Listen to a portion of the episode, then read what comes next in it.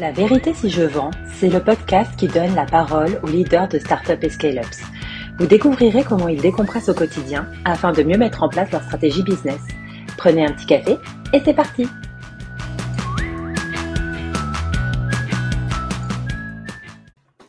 Bonjour à tous et bienvenue sur un nouvel épisode de La vérité si je vends. Je reçois aujourd'hui Arthur Sevestre qui est donc le cofondateur de Nosmo. Merci à toi Arthur.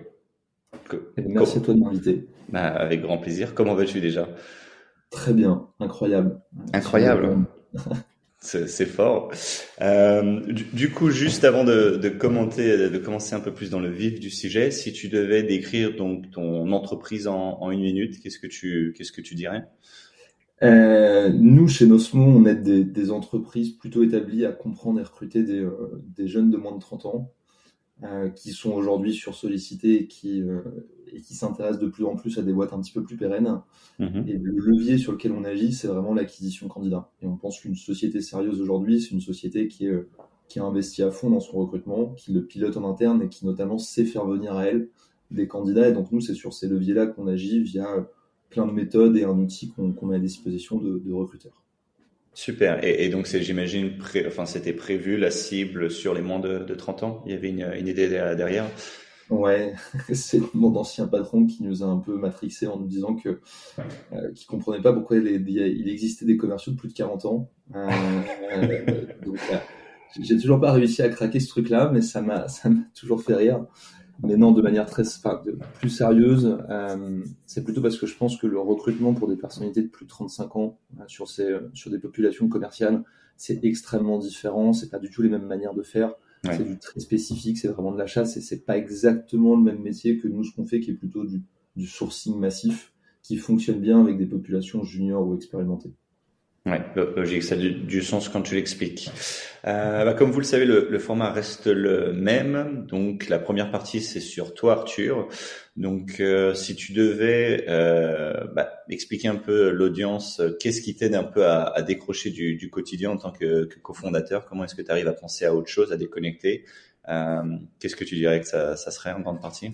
C'est le sport, très sincèrement. Ouais c'est compliqué de déconnecter quand tu, quand tu montes une boîte ou quand tu quand tu quand es à des postes de, direction ou même à d'autres postes, mais en tout cas sur ton, ton métier, ton environnement professionnel, comme tu y penses tout le temps, tu as envie de faire grandir l'entreprise, euh, tu as toujours plein de problèmes à régler, tu as, plein d'ambitions. Donc, euh, l'une des seules manières pour moi de ne pas y penser, c'est d'avoir quelque chose qui me prend beaucoup de place dans mon cerveau. Mm-hmm. Euh, et donc, le sport, euh, le sport y répond bien, ou sinon, très naturellement, c'est de passer du des temps assez intenses avec mes, avec mes proches qui, qui marchent bien aussi. Ouais. Et, c'est quoi dans, dans, le sport, si tu devais détailler un peu plus? Alors moi, je fais de la natation et de la course à pied, hein, donc c'est des trucs très, euh, très individuels. Ouais. Euh, j'aime bien la notion de se battre contre soi-même. Ok. Euh, je suis très très mauvais en sport collectif. J'ai essayé de faire du foot quand j'étais jeune et du hand, ça a été ça a été désastreux. Euh, j'aime bien. Reconnaître ses forces et ses faiblesses, effectivement. Ouais. Reconnaître ses forces et ses faiblesses, et là, clairement, ça faisait pas partie de mes forces. Euh, et non, le, natation, course à pied, ça partage des, euh, je, je, trouve des phases, enfin des, des volontés de se battre contre soi-même qui sont assez fortes. Et j'aime bien cette dimension-là. C'était, un peu le seul responsable de ta réussite, et ça me, ça, ça me plaît bien. Ouais, ouais je, je, vois, je, vois, ce que tu dis. Et, quand tu dis se, se battre contre face à soi-même, c'est quoi en fait? C'est que tu, tu te dis voilà j'ai fait un temps de temps euh, sur 50 mètres, la semaine prochaine il faut que je fasse. Euh, comment est-ce que ça se ça se traduit? Comment tu arrives en fait à t'auto motiver finalement? Euh, déjà, c'est la, ouais, c'est la volonté de faire, euh, faire mieux. C'est la, déjà, j'en ai besoin. En fait, avant de, avant même de se dire est-ce que tu veux faire mieux, c'est quand t'en fais pas et que tu te sens pas bien, hmm. euh, tu sais que tu as besoin de faire du sport. Euh, donc moi, c'est, euh, c'est quatre, en moyenne, c'est quatre fois par semaine. Okay. et j'ai, j'ai vraiment besoin d'y aller parce que sinon, je me sens pas bien. Et donc après, tu as des programmes en fonction des journées. Est-ce que tu as une journée où c'est plutôt en milieu de journée, donc t'as pas envie d'être cramé le soir? L'après-midi parce que tu as du boulot, tu as des rendez-vous, etc. Donc ça va plutôt être un, un entraînement plutôt focus sur l'endurance ou alors le week-end où c'est plutôt de la, de la, vitesse. Mais à chaque fois, l'objectif, c'est de d'essayer de garder un certain niveau. Et aujourd'hui, comme tout est connecté, tu as tes temps, tu as tes machins, donc tu, tu, sais un peu, tu sais de manière très rationnelle si tu as performé ou si tu pas performé. et c'est aussi assez grisant de, quand tu notamment fais un peu de fractionné ou un peu de vitesse, de te voir progresser semaine après semaine. Euh, donc c'est des, des, des, des, choses que j'aime bien et en plus ça t'apporte en fait beaucoup de plaisir et quand tu sors, tu es, fier de toi. Euh, alors que quand tu montes une boîte, euh, rien n'est parfait et que justement tu, tu, remets toujours tout en question pour essayer de progresser. Mais au moins tu vois le progrès de manière très factuelle. donc c'est aussi assez agréable. Ouais, donc carrément. Et, et ça va pas un peu pas forcément l'encontre de, l'idée qu'on se fait du dirigeant qui doit être leader et qui doit être chef d'équipe et ta passion pour le, sport individuel, tu arrives quand même, enfin, tu, tu le vois pas en désaccord, non, du tout? Ça a des vrais impacts. Euh, Chez Nosmo, Clément est pareil, lui, il, est, euh, il fait de l'ultra trail, il est ultra investi là-dedans. C'est un critère de recrutement, du coup. Euh, qui est aussi assez perso. Mm-hmm. Et oui, ça se traduit dans notre management. Euh, alors après, je pense que notamment sur les valeurs d'ultra trail, etc., tu as des valeurs aussi très collaboratives et de bienveillance qui, j'espère, font partie de, de ce que ressentent nos équipes. Mais effectivement, on a, on a une vraie attention sur l'autonomie des personnes avec qui on bosse. Hmm. Euh, on leur donne beaucoup, on est assez intense, euh, on est assez exigeant aussi. Euh, par contre, on, les laisse on les laisse très autonomes et c'est plutôt à eux de venir vers nous quand ils ont des questions ou alors pour remodeler des objectifs ou pour revoir des stratégies qu'on met en place ou pour nous dire qu'on fait des conneries. Mais on les laisse autonomes pour, bah, venir, pour qu'ils viennent nous challenger en fait. Oui, je pense que c'est un vrai impact sur, le, sur la façon dont on travaille et sur la façon dont on communique avec eux. C'est clair. J'aime bien ce que tu dis avec le, challenge. Euh, trouve-moi une meilleure façon de, de, faire. En fait, je suis à l'écoute et j'ai envie d'améliorer, que ce soit les process. Enfin, je sais pas à quoi ça peut correspondre, mais j'aime, j'aime bien cette idée aussi. Ouais. Ah, tout peut être remis en question, en fait. Faut pas hésiter à remettre des choses en question et euh, on a, il n'y a pas de, n'y a pas de vérité dans l'entrepreneuriat et surtout à notre taille où, tu n'as pas beaucoup d'inertie. Donc tout doit être remis en question. C'est même pas tout peu, c'est tout doit être remis en question. Mhm. Euh, mais à eux de venir le faire. Et euh, nous, on le fait déjà beaucoup, mais à eux de venir le faire et c'est ce qu'on attend d'eux. Ouais, et puis sans le côté micromanagement bah, qui de toute façon disparaît de, plus en plus, surtout dans certaines industries. Je pense que tu n'aurais même pas le, temps, même si tu voulais finalement. Et on sait pas faire. C'est au-delà du temps, on sait pas faire. Mais contrôler quelqu'un a bien fait quelque chose en vrai, j'ai la flemme, j'ai pas envie de travailler avec ces gens-là. Et puis d'ailleurs, je pense pas que les gens aient envie de travailler comme ça, donc, euh, donc ça, ne marcherait pas et on a, je pense, une forme d'authenticité chez Dosmo quand on sait pas faire les choses ou quand on n'aime pas faire les choses, on, ça marche pas. Ouais. Non, mais c'est très clair. Bah, merci à toi. En tout cas, c'est super intéressant sur notamment la natation. Et du coup, tu as un, un, sujet, je pense, qui va beaucoup plaire à notre audience, euh, que tu voulais donc partager, donc un peu un, sujet de prédilection, qui est donc un peu le, le call calling, c'est ça? Ouais, complètement. Tu, tu, me disais qu'est-ce qu'on qu'est-ce qu'on a mis en place ou euh, ouais, qu'est-ce qu'on a mis en place chez Nosmo qui a, qui a vraiment eu un impact. Euh, mm-hmm. L'impact est ultra long terme parce qu'en fait, on parle de call calling, on pose beaucoup avec une société qui s'appelle Jab, euh, qui sont pour moi des, euh, les meilleurs sur Paris sur la, sur la vente de valeur. Euh, et on, pareil, on a beaucoup travaillé avec eux sur le fait d'être capable d'appeler un dirigeant pour générer des conversations avec lui et parler avec lui de, de ses enjeux et de ses problématiques stratégiques.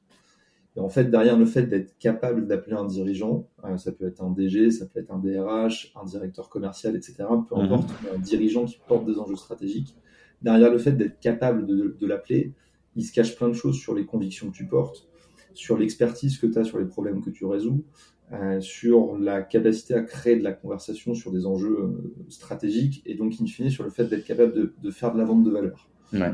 Donc derrière cette action très simple, en fait, enfin très simple, euh, on a besoin juste d'un téléphone et de savoir parler. Euh, il se cache pas mal de choses très stratégiques à mettre en place sur toutes les parties de, de, de ta boîte et de ce que tu vends et de comment tu le vends. Ouais. C'est ça que j'aime bien là-dedans.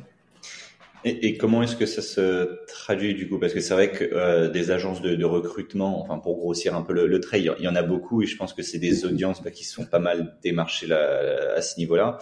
Euh, je pense que je t'apprends rien. Comment est-ce que tu arrives à justement créer ce, cette valeur ajoutée, ce besoin, cette curiosité quand tu, quand tu parles à un, DG ou un, DRH par exemple? Il y a deux choses, euh, je pense. Alors, il y a trois choses. Un, c'est vraiment d'être. Euh, parce que, comme tu as dit, il y a beaucoup d'agences de recrutement. Euh, tu as beaucoup de boîtes qui font du recrutement parce que tu as très peu de barrières à l'entrée. mais je pense que tu n'en as pas tant que ça qui, qui ont une vraie volonté de, d'expertise sur le recrutement. On a beaucoup qui voient le recrutement comme quelque chose de très transactionnel. Mhm. et finalement, ça, ça fonctionne, donc pourquoi pas, c'est des très bons business et qui fonctionnent bien. Nous, c'est pas notre conviction. Donc déjà, la première chose, c'est qu'on a dû travailler sur notre expertise.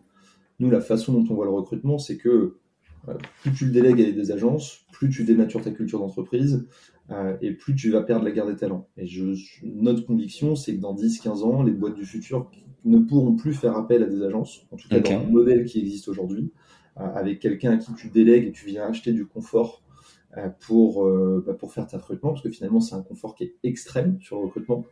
Euh, mais finalement, en faisant ça, tu délègues une partie de tes cultures, tu délègues une partie du sens. Et je pense que ce que les jeunes générations attendent, c'est des, des, dirigeants investis dans la réussite de leur projet.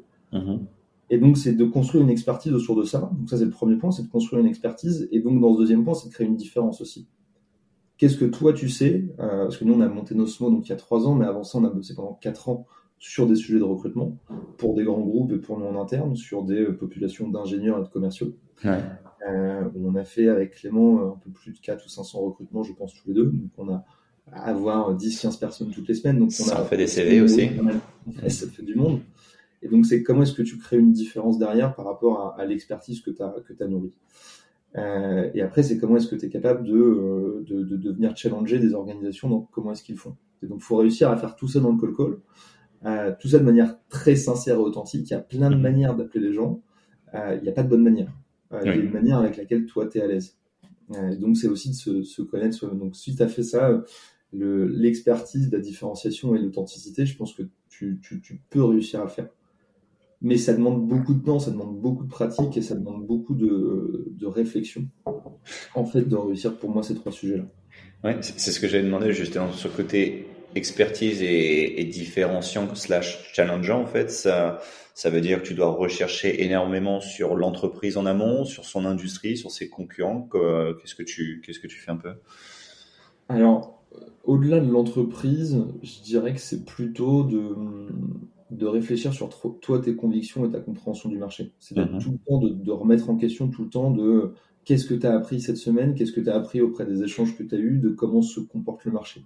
Parce que finalement, tu remarques que tu as une tendance quand même de fond, c'est que euh, je crois qu'il y a une stat qui est sortie il n'y a pas longtemps, mais c'est que pour 80% des dirigeants français, le frein numéro un à la croissance, c'est le recrutement. Donc en fait, le recrutement, ça fait flipper tout le monde. Mais mmh. en même temps, tout le monde est sur sollicité. Tout le monde en a besoin. Par rapport à ce sujet. Et en fait, toi, ce que tu veux dire, c'est quelle est la conviction, quel est le, savoir que tu as par rapport à ce postulat-là, de comment les gens peuvent le traiter.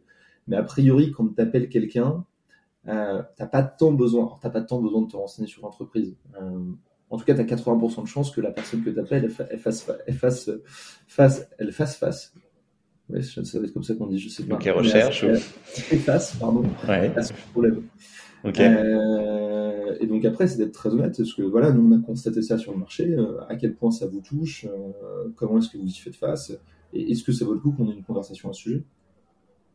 Oui, donc en, tout, en toute euh, honnêteté, quoi. Parce que sans faire le, le roleplay, hein, on n'est pas là pour ça, mais c'est quoi un peu tu, c'est quoi les éléments que tu mets, si tu devais en choisir un ou deux, ou même peut-être qu'un seul en fait, c'est quoi que tu mets en avant dans ton elevator pitch de, de 30 secondes pour être le plus impactant? Est-ce que tu fais une, tu termines par une question très ouverte justement pour que la personne bah, engage très rapidement dans, dans la conversation? Qu'est-ce que tu essaies de mettre le plus en avant? Je très sincèrement, je reprends les règles très classiques du, du call call. C'est euh, surtout, bah, tu, tu, tu, tu, fais en sorte d'avoir l'attention avant de parler.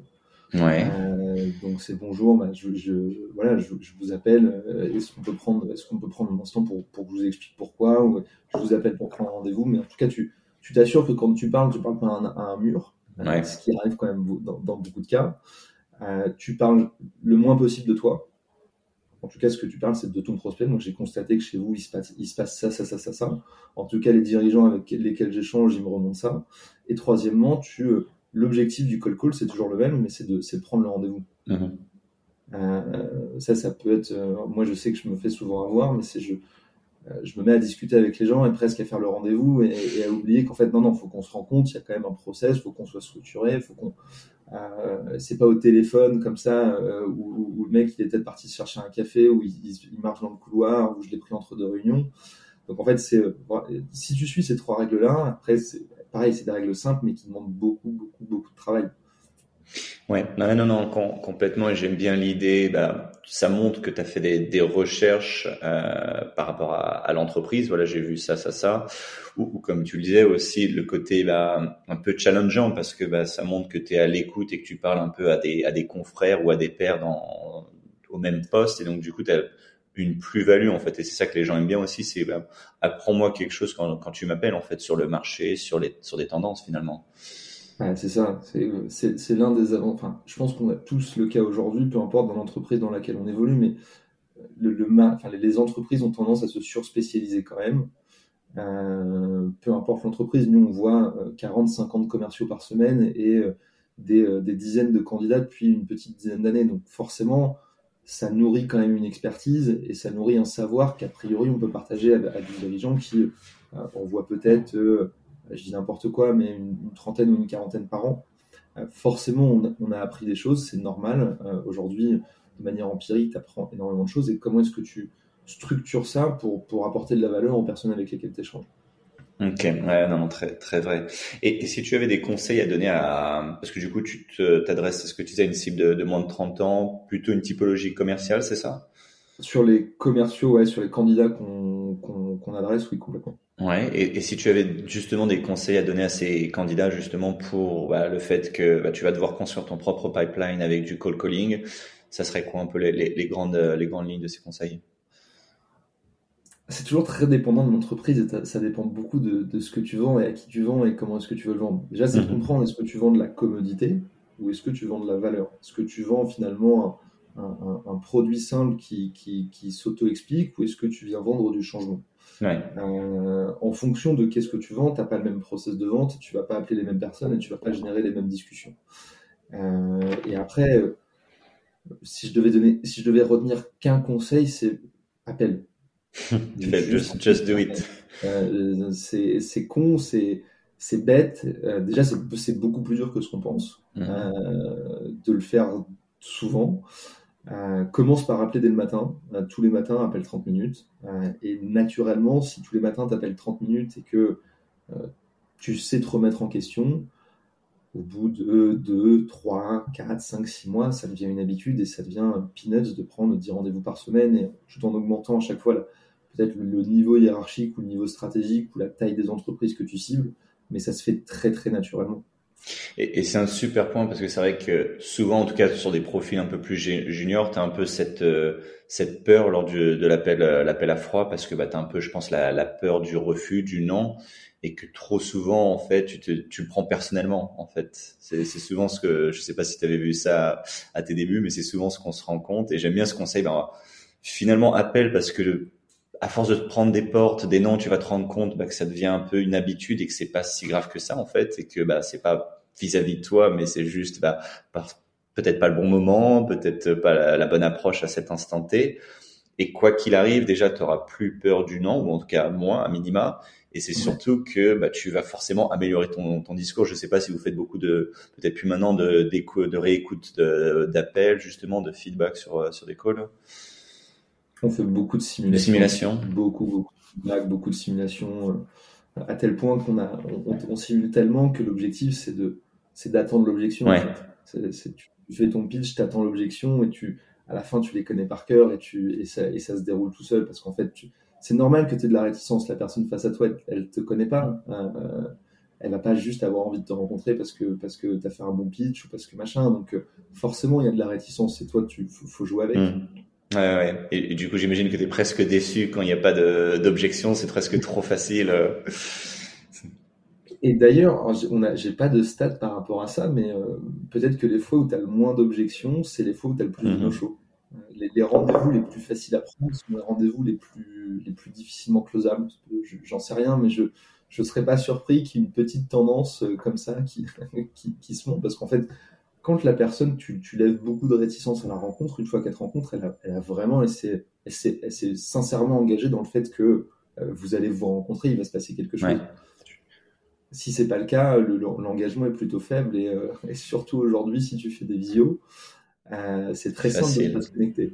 Ouais, je, je, suis 100% aligné. Quand c'est trop facile, c'est jamais bon signe. Généralement, il, il, se cache, il se cache quelque chose. Soit la personne a mal compris ou ou accepter, mais voilà, pour un peu se, se débarrasser de toi.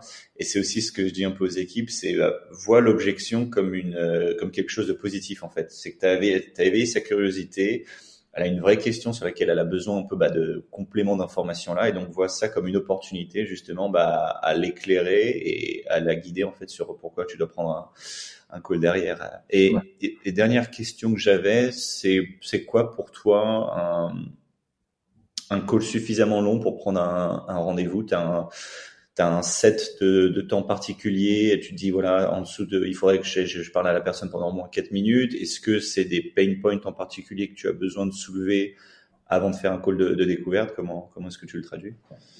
Alors, je pense, euh, ça, ça, doit dépendre toujours des industries. Euh, je pense qu'il y a, peut-être des industries où tu as des, as des hard stops assez évidentes sur le fait d'avoir une collaboration et plus tôt tu le fais, mieux c'est. Euh, maintenant, il faut toujours être assez fin parce que tu appelles quelqu'un, appeler quelqu'un pour le qualifier, c'est aussi toujours un peu touchy. Euh, ça veut peut-être dire que parfois les, toutes les infos ne sont pas sur Internet. Donc, je pense que ça dépend beaucoup de l'industrie. Euh, nous, chez nous, c'est euh, faut, aller le plus vite possible. Une fois que tu as, validé, et globalement que euh, tu as des enjeux sur le recrutement, et encore une fois, c'est le cas pour, je vais pas dire 100% des boîtes, mais il y a très peu de boîtes pour lesquelles c'est pas le cas, en tout cas chez nous. Ouais. Euh, nous, ce qu'on veut vérifier, c'est surtout est-ce que vous recrutez des commerciaux de moins de 30 ans qui, euh, qui évoluent plutôt dans le monde B2B, etc. C'est valider que ça fasse partie de ton ICP. Si ça fait partie de ton ICP, tu le sais normalement assez rapidement et pour le coup, nous, même une recherche Size Navigator te donne pas mal de, de, d'infos. Euh, un call, ça doit durer 2-3 minutes, euh, parfois 4. Si ça dépasse 5 minutes, c'est que tu as commencé le rendez-vous. Ouais, tu c'est un peu dommage parce qu'en fait, tu as dépassé 5 minutes, donc tu as de l'intérêt de la personne. Euh, et donc, bah, c'est lui dire attendez, super, ça fait 5 minutes qu'on discute, je vois qu'il y a un intérêt, mais, mais posons-nous pour en discuter. quoi. J'imagine que tu as ton agenda devant toi, euh, on se réserve ça dans les 24-48 heures. Je passe vous voir, tiens, il se trouve que vos bureaux sont en face de chez nous. demain matin, vous voulez pas prendre un café? Coïncidence, je suis juste en bas. non, bah, super, super comme, euh, comme conseil. Est-ce que tu as un, un, mot de la fin? Euh, Chez Nosmond, on dit Happy Life tout le temps, donc je dirais Happy Life.